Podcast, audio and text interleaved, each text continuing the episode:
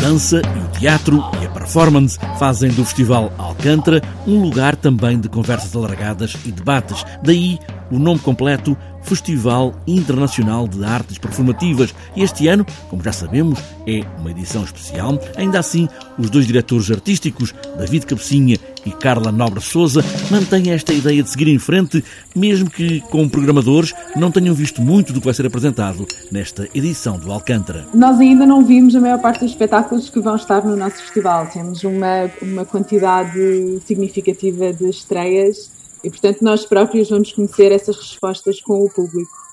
Um, mas uh, acho que foi justamente esta procura dos artistas por uh, uh, contribuir de facto para uma conversa que está a acontecer, ou para várias conversas que estão de facto a acontecer na sociedade. Mas não estamos só a levantar dúvidas e a levantar reflexões, estamos a tentar encontrar soluções e a discutir possibilidades uh, em conjunto com, com artistas e público. Que respostas podem dar os artistas ou indicar caminhos, ter soluções, não ter dúvidas? O Festival Alcântara há muito que é muito mais do que um festival de movimento. As várias performances trazem tantas respostas como o teatro pode estar na dança e a dança pode estar no movimento e em tempos de pandemia, David Cabecinha sabe que há caminhos que são mostrados quando tudo passar. Os projetos em si também ensaiam uh, respostas sobre o que é que vai ser o futuro.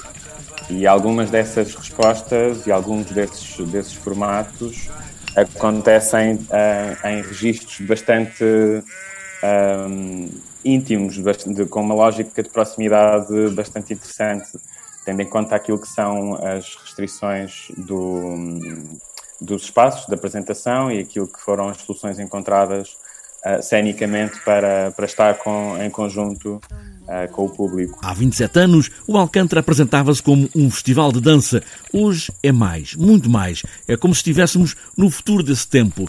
Afirma Carla Nobre Souza, há tantas áreas convocadas, muito para além de todas as artes de palco. Cada vez mais sentimos que há artistas a, a convocar para os seus projetos uh, uh, cientistas, ativistas, uh, outro tipo de pessoas da investigação académica, e isso está presente no festival, por exemplo, no, no projeto Terra Batida, que convoca uma rede de pessoas para pensar através da arte os problemas dos conflitos ambientais e uh, continuamos a ter muito interesse em, em, apoiar e desenvolver projetos que têm essa perspectiva. O Alcântara Festival tem, em várias salas de Lisboa, 20 espetáculos e projetos artísticos, nove são estreia absoluta e vão ter online o Fórum Cultura.